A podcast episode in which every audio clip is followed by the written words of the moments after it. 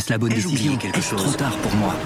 Prenez vos décisions d'investissement avec le soutien de Clarity AI. Gérez votre portefeuille tout en lui assurant une croissance durable grâce à l'association d'une IA puissante et d'une grande expérience de l'industrie. Notre technologie augmente l'efficacité des processus réglementaires, y compris ceux liés à l'article 29 de la loi énergie-climat. Réduisez les risques et atteignez vos objectifs de durabilité en vous basant sur des faits vérifiés et des méthodologies transparentes. Clarity AI, la technologie au service des décisions humaines. Rendez-vous sur clarity.ai et passez à l'action dès aujourd'hui. Un coup de maître, Alstom a touché le gros lot en annonçant fin janvier le rachat définitif des activités ferroviaires de Bombardier. Reste maintenant à faire fructifier ce capital après le rachat d'un mastodonte canadien, pas forcément en forme olympique. C'est l'un des défis qui attendent le nouveau numéro 2 mondial du ferroviaire.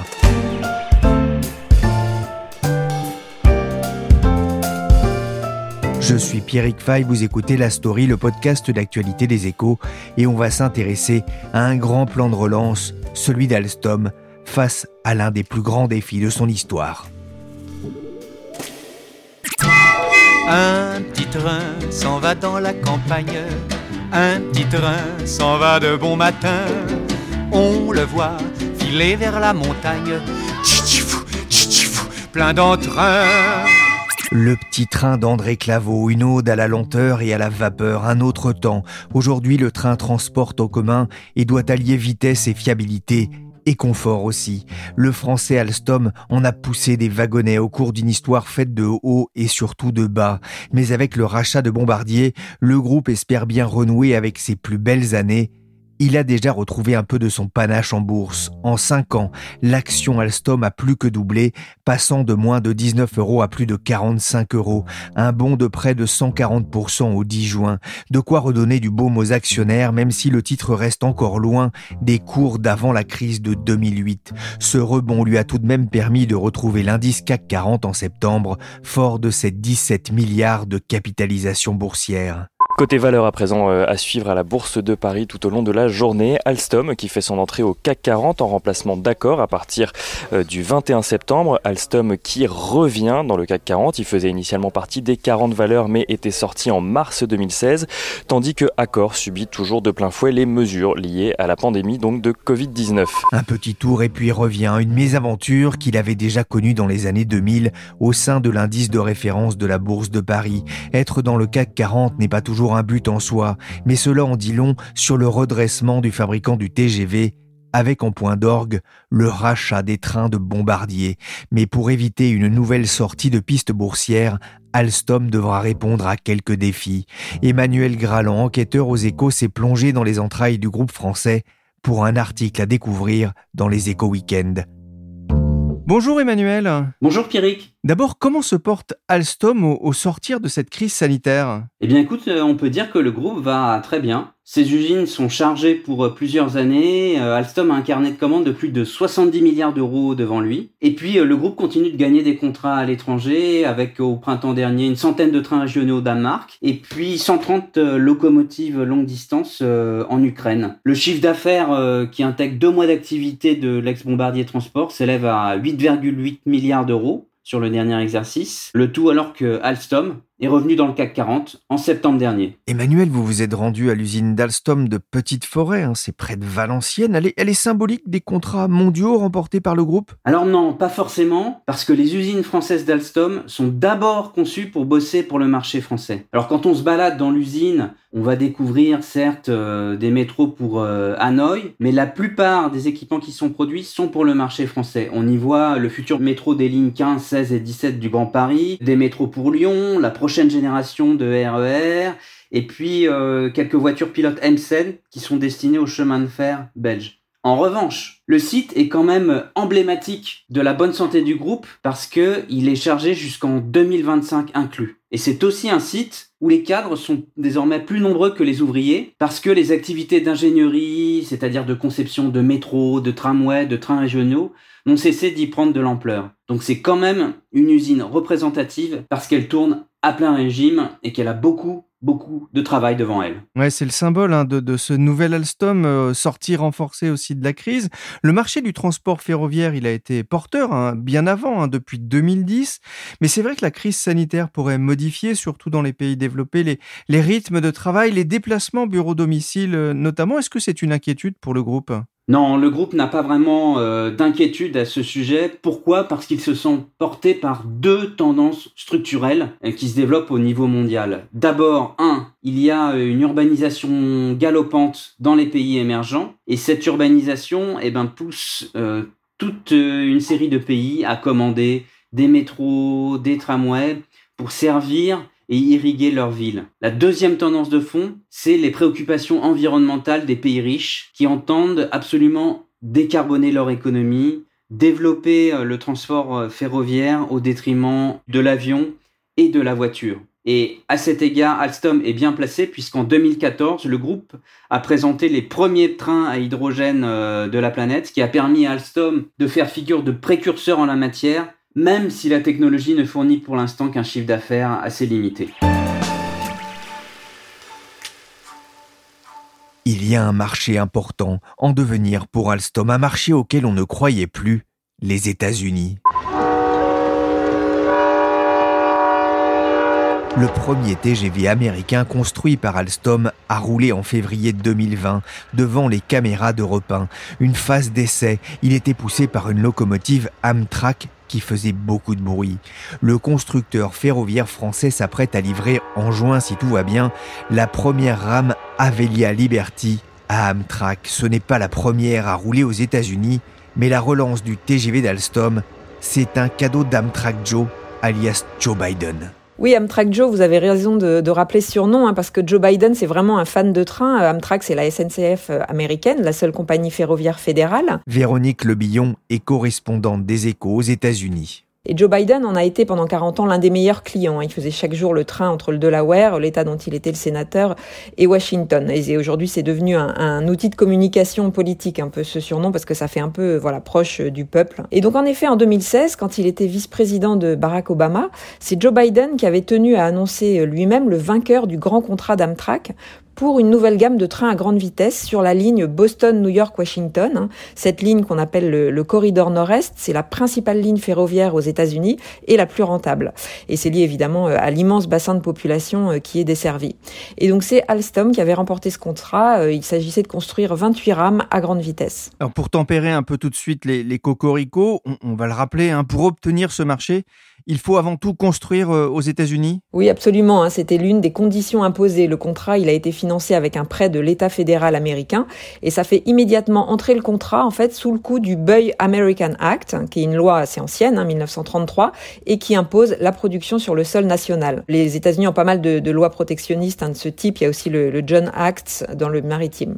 Et donc ce Buy American, bah, la direction d'Alstom, elle, elle s'en émeut pas vraiment. En fait, ils disent bah c'est pas une contrainte, c'est une donnée d'entrée, c'est comme ça. C'est d'ailleurs une demande qu'on voit dans beaucoup de grands contrats. Hein. Maintenant, euh, Alstom l'a déjà fait aussi en, Afrique du Sud ou au Kazakhstan, puisque les pays, bah, ils veulent voilà faire tourner leur économie, euh, donner de l'emploi. Alors ça renchérit en général le, coût facial du projet, mais c'est assumé par les pouvoirs publics. Alstom, il avait déjà construit aux États-Unis des trains pour des métros et il demandait 60 à 70% de contenu local. Là, pour les rames Avelia Liberty, ça a été 100 Ils ont eu droit finalement à quelques petites exceptions, mais assez minimes, hein, autour de 5% de la valeur du contrat, notamment pour fabriquer en fait la coque des rames en aluminium, ce qui a été fait en Italie. Alors après, là, tout ce qui est conception, ingénierie, ça a été fait quand même pour une bonne part en France, mais pour la production euh, proprement dite, il a donc fallu trouver des fournisseurs américains. Euh, il y a eu des gens qu'on ne connaît pas hein, en France, comme LB Steel, Merrill, qui ont beaucoup travaillé sur le projet. Alstom a aussi fait travailler en fait des filiales américaines de fournisseurs habituels, parce qu'il y a certains marchés pour lesquels il n'y avait pas de fournisseurs américains, vraiment pas, parce que c'est un marché assez complexe, par exemple sur les systèmes de frein. Et donc là, il y a eu un peu des transferts de technologie en fait entre euh, des fournisseurs européens et euh, leurs filiales américaines.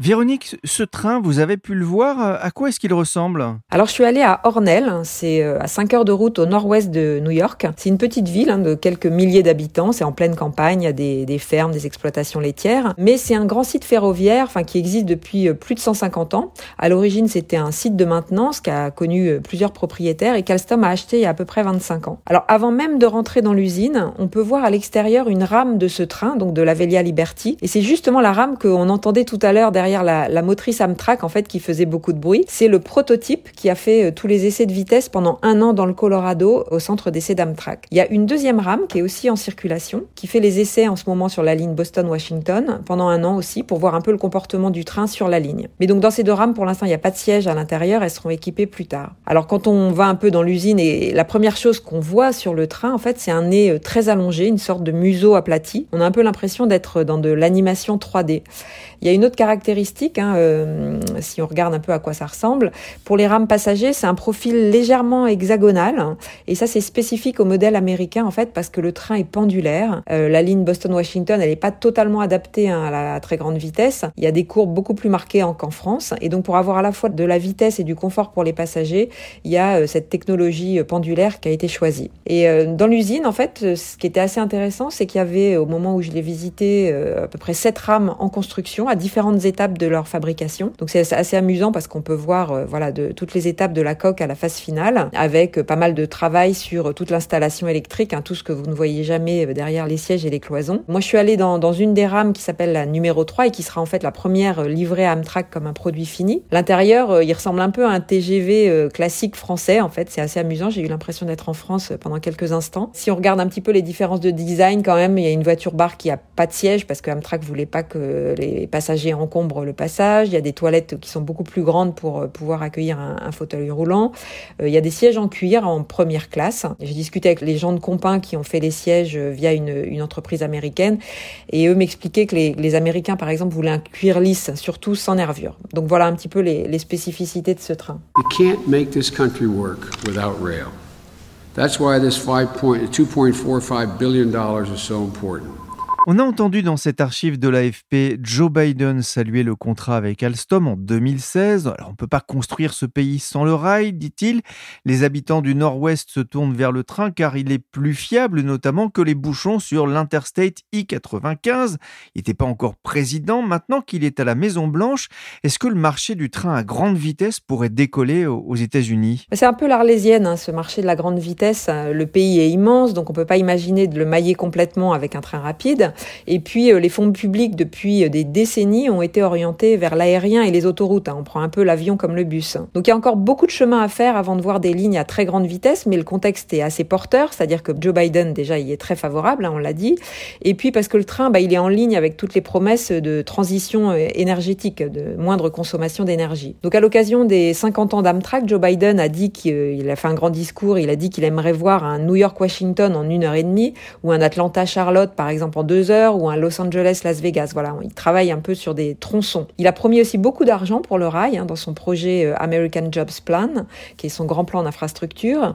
Il prévoit 80 euh, milliards de dollars sur 8 ans pour Amtrak et 85 milliards euh, pour le transport en commun. Mais bon, il faudra encore que ce soit voté par le Congrès. Alors, l'une des possibilités, ça pourrait être de partir de zéro et de construire quelques lignes dédiées au TGV. Il y a notamment un projet de ligne entre Los Angeles et San Francisco, mais c'est un projet qui multiplie les retards et qui, a priori, servira pas de modèle. Hein. C'est trop cher et trop long. Et la stratégie du PDG d'Amtrak, Bill Flynn, en fait, elle est plutôt d'aller euh, étape par étape, c'est-à-dire de construire sur l'existant et d'améliorer le service au fur et à mesure. Donc ça passe notamment par des grands travaux d'infrastructure, parce que voilà, il y a des tunnels à, refaire, il y a des ponts à consolider, euh, il faut couper des virages qui sont euh, trop courbes, mais il faut aussi électrifier les lignes hein, si on veut faire du TGV. Pour l'instant, il n'y a pas vraiment de, de ligne électrifiée à part cette fameuse ligne Boston-Washington. Donc tout ça, ça représente de très gros travaux. Donc l'objectif c'est de rendre possible de la très grande vitesse, mais de servir en même temps les populations à, proximité avec des trains de banlieue en bon état, pour que les gens aient envie en fait de, de passer un peu de la voiture euh, au transport en commun. Le TGV aux États-Unis, on en parle depuis tellement longtemps que cela semblait irréel, mais c'est sans doute du côté de l'Europe que se profilent les plus importants défis pour le futur d'Alstom. Emmanuel Graland, le premier défi qui attend la direction et son PDG Henri Poupard-Lafarge, c'est l'intégration de Bombardier. Et là, on peut dire qu'il y a du boulot d'abord sur les marges? Oui, on peut dire que là, il y a vraiment beaucoup de boulot.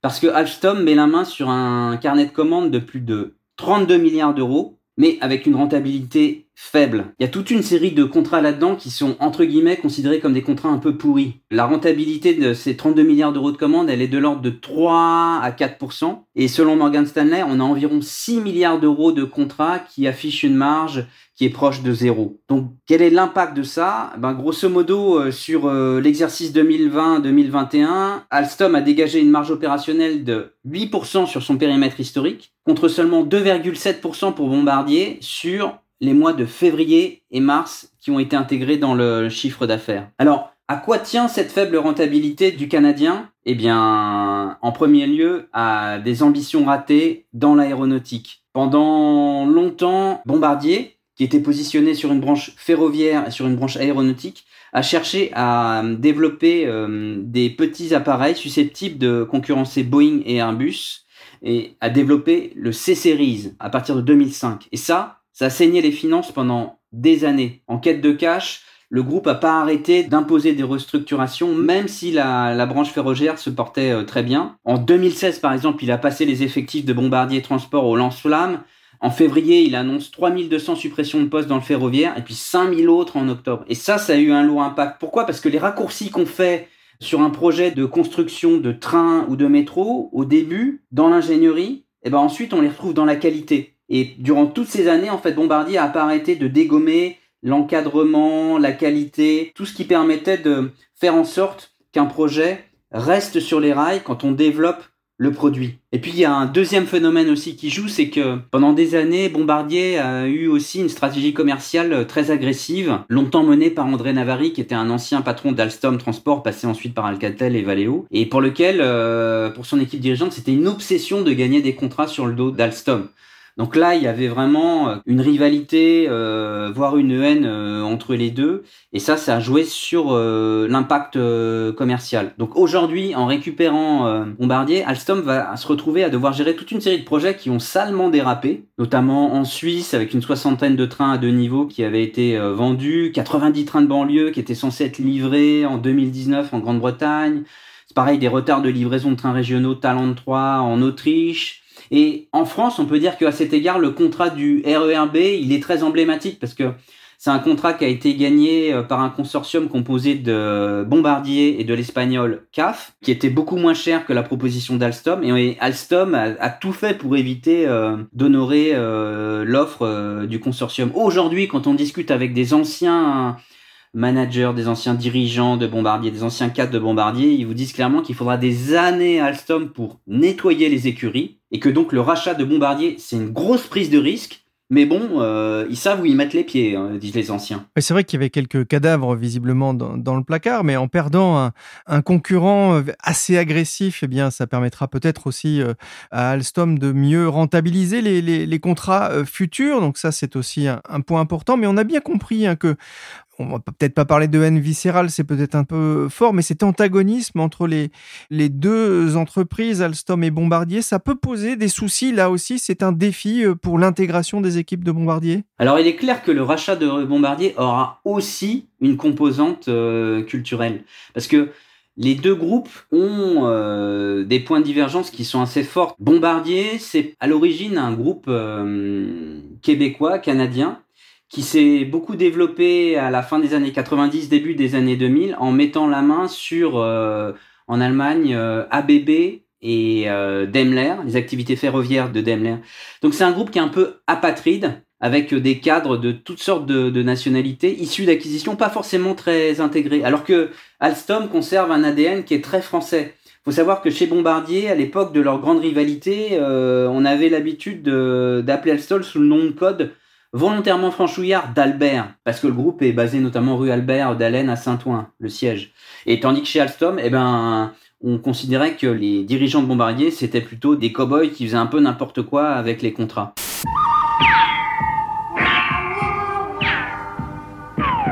Ensuite, chez Bombardier, en Allemagne, on a les cultures d'ABB et de Daimler qui coexistent encore 20 euh, ans après le rachat de Bombardier. Il y a une culture de site qui est très forte avec un peu une vieille rivalité euh, similaire aux, histoires euh, corses. Et donc, euh, chez Bombardier, chaque entité était très autonome entre la France, l'Allemagne, la Grande-Bretagne. Chacun faisait un peu son business dans son coin. Et il n'y avait même pas forcément de siège très fort à Berlin. Et ça, ça a beaucoup surpris les équipes d'Alstom quand elles ont mis la main sur le groupe. Le management était très étonné. Et il y a eu une volonté forcément chez Bombardier pendant des années d'harmoniser tout ça et d'essayer de rationaliser. Mais comme euh, me racontaient des anciens ou des salariés de Bombardier, nous en France, quand on parlait d'harmoniser nos façons de travailler à l'échelle européenne, bah, l'Allemagne était d'accord pour le faire, mais à condition de prendre les standards allemands. Du coup, euh, aujourd'hui, ça va être une approche qui va être compliquée de surmonter cet aspect euh, culturel. Alors, Henri Poupard-Lafarge, le PDG d'Alstom, est très conscient de ces différences et il a une euh, volonté vraiment d'aller doucement. Sa première obsession, son premier objectif, c'est d'abord de stabiliser euh, Bombardier et d'essayer au maximum de sécuriser les contrats, de les remettre sur les rails afin d'éviter de perdre trop d'argent.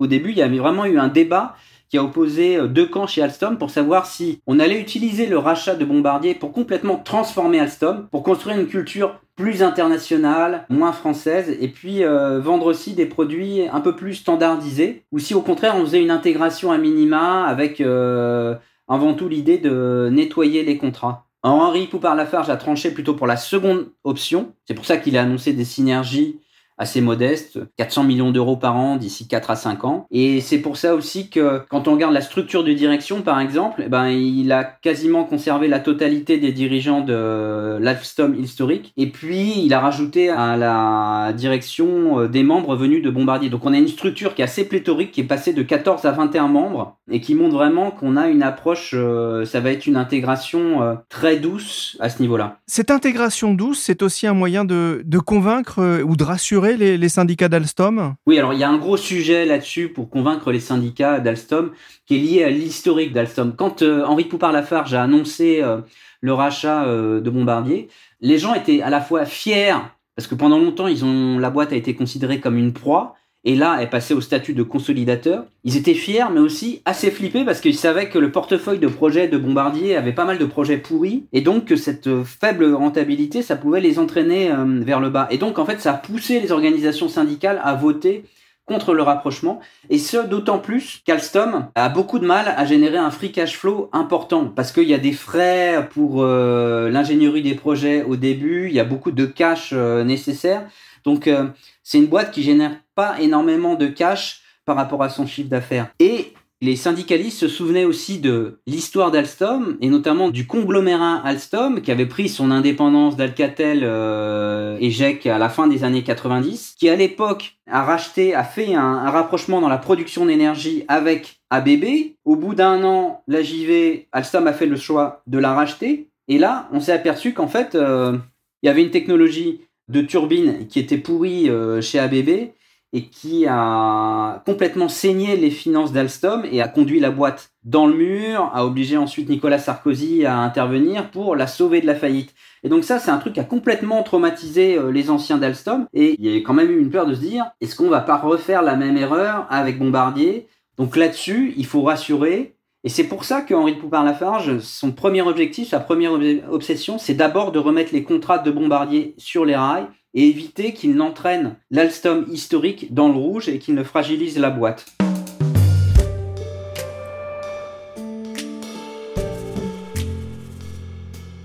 On voit que c'est le plus gros défi, hein, effectivement, pour l'entreprise, pour Alstom. Parmi les autres défis, il y a aussi l'Allemagne dont vous parliez euh, tout à l'heure et où, là aussi, euh, le rachat de, Bombardier peut poser éventuellement quelques interrogations? L'Allemagne, ça sera le deuxième grand défi euh, de l'intégration de Bombardier pour Alstom, après la gestion des contrats. Pourquoi? Il y a trois raisons à cela. La première raison, c'est parce que l'Allemagne, c'est le cœur de l'empire bombardier. Bombardier possède sept sites de production et d'ingénierie outre-Rhin. Et Alstom, il y a l'une de ses plus grosses usines à Salzgitter en Balsax qui euh, emploie plus de 2000 salariés.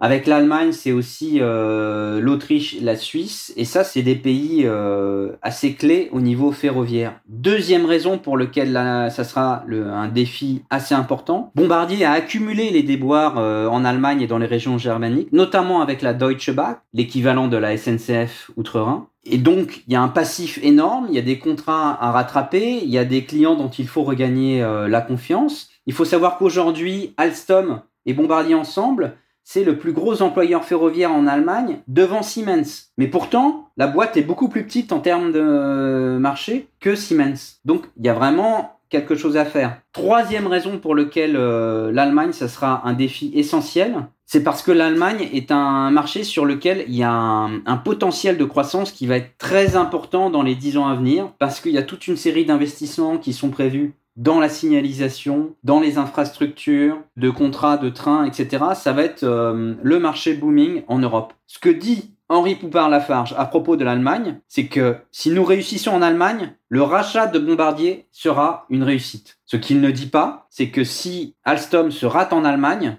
eh bien, il aura raté le coche du rachat de Bombardier et grosso modo, ce rachat sera un raté. Ouais, on, voit bien effectivement hein, l'enjeu hein, pour euh, Alstom Bombardier dans les années à venir.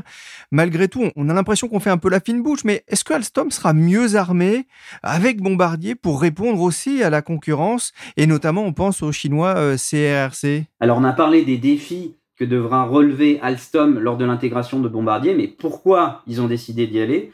Pourquoi c'est important Il y a quand même toute une série de régions. D'abord, la première raison, c'est euh, la taille critique, puisque en fait, euh, avec cette opération, Alstom devient désormais le numéro 2 mondial de la construction ferroviaire, derrière le chinois CRRC et devant Siemens Mobilité, avec un chiffre d'affaires qui est d'environ 15,7 milliards d'euros de chiffre d'affaires en pro forma et plus de 74 milliards d'euros euh, de commandes. Donc une taille critique importante. Désormais, Alstom n'est plus une proie, Deuxième euh, élément important, il y a une complémentarité géographique très importante. Parce que avec Bombardier, le groupe Alstom récupère des positions historiques dans toute une série de marchés, dans le matériel roulant en Amérique du Nord, bien sûr au Canada et aux États-Unis, aussi au Royaume-Uni où euh, Bombardier a de belles positions même si elles sont un peu déclinantes avec toute une série d'opérateurs ferroviaires, en Allemagne bien sûr puisque c'est le cœur de l'empire, le pays d'origine de Daimler et euh, un pays où ABB, le Suisse, euh, avait beaucoup de positions gagnées. Et puis enfin en Chine, où Bombardier avait une, a une JV qui marche très très bien et qui génère pas mal de, bénéfices. Ensuite, cette opération apporte aussi des complémentarités en termes d'offres. Ça permet à Alstom de renforcer sa gamme de produits. Par exemple, euh, Alstom était quasiment inexistant dans le segment des locomotives longue distance en dehors du fret lourd, c'est-à-dire des locomotives destinées euh, aux gros circuits de wagons euh, marchandises. Les locomotives longue distance, grosso modo, c'était un segment dominé plutôt par Siemens et Bombardier jusqu'à présent. Si vous prenez par exemple le marché du tramway, on a un tramway Citadis d'Alstom qui est bien adapté au marché des lignes neuves, avec notamment des, des planchers très bas. Mais on a euh, le Flex City de Bombardier qui lui convient plus au marché du renouvellement. Donc euh, c'est un produit bien adapté au pays de l'Est où on a euh, conservé encore tout le segment des tramways dans nombre de villes. Et puis enfin, avec Bombardier, Alstom décroche un accès à la maintenance de la plus grande flotte de trains en circulation dans le monde. Et puis aussi des présences assez importantes dans tout ce qui est signalisation en Pologne, en Suède, en Thaïlande. Et ça, c'est clé parce qu'en fait, euh, le service, tout ce qui est maintenance et la signalisation, donc la digitalisation de toutes les infrastructures euh, ferroviaires, bah ça, ça sera des leviers clés pour augmenter euh, la marge du groupe, bien plus que les contrats de matériel roulant. Alstom et Bombardier pour le meilleur et peut-être pas pour le pire. Les deux groupes viennent d'ailleurs de remporter ensemble un contrat d'un milliard pour fournir 42 trains à vocation touristique au Mexique pour la liaison ferroviaire du Yucatan. Le début d'un mariage d'amour. Bésame mucho.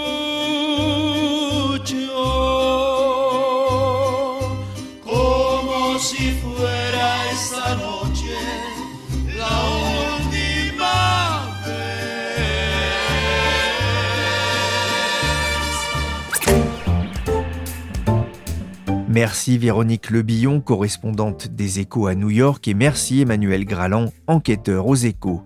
La story s'est terminée pour aujourd'hui. Cette émission a été réalisée par Willy chargé de production et d'édition Michel Varnet. Le podcast des Échos est disponible sur toutes les plateformes de téléchargement et de streaming.